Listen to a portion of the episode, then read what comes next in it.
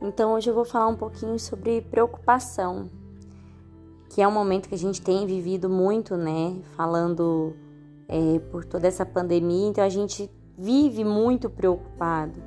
O tempo todo, na verdade, né? A gente se sente preocupado. Preocupado se a gente vai se contaminar, preocupado se a gente vai transmitir, preocupado se algum ente querido nosso vai morrer. Então, o tempo todo a gente se sente preocupado.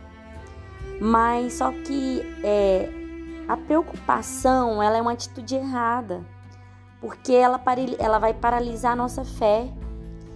E quando a gente se preocupa, a gente assume responsabilidade é, que nunca foram delegadas a nós.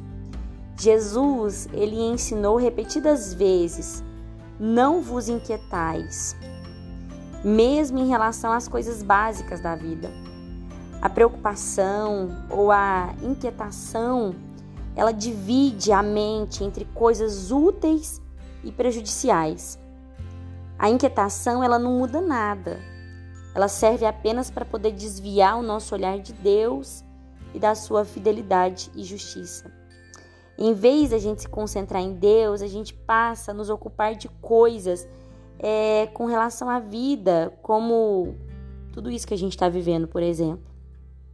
A preocupação é uma emoção nociva e sufocante, que ela consome a energia e ela tenta elevar a força e acaba tentando levar tudo acima de Deus. É, então, a gente tem fontes aí de preocupação que incluem mudanças, né? Falta de entendimento, de controle sobre a nossa vida. A preocupação, ela abre o caminho para o mundanismo. Então, a gente acaba, é, né, saindo fora do, de deixar Deus agir quando a gente se preocupa demais. É, a preocupação, ela é o oposto da fé. O ato da gente se preocupar sugere que Deus ele não é digno da nossa confiança para poder cuidar da nossa vida e suprir as nossas necessidades. E, portanto, lá no juízo final, os covardes, eles estarão do lado dos incrédulos.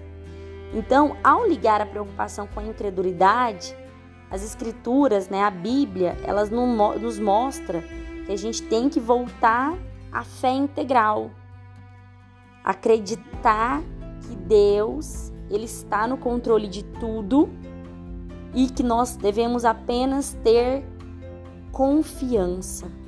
Essa é a palavra de hoje. Porque o que é a fé?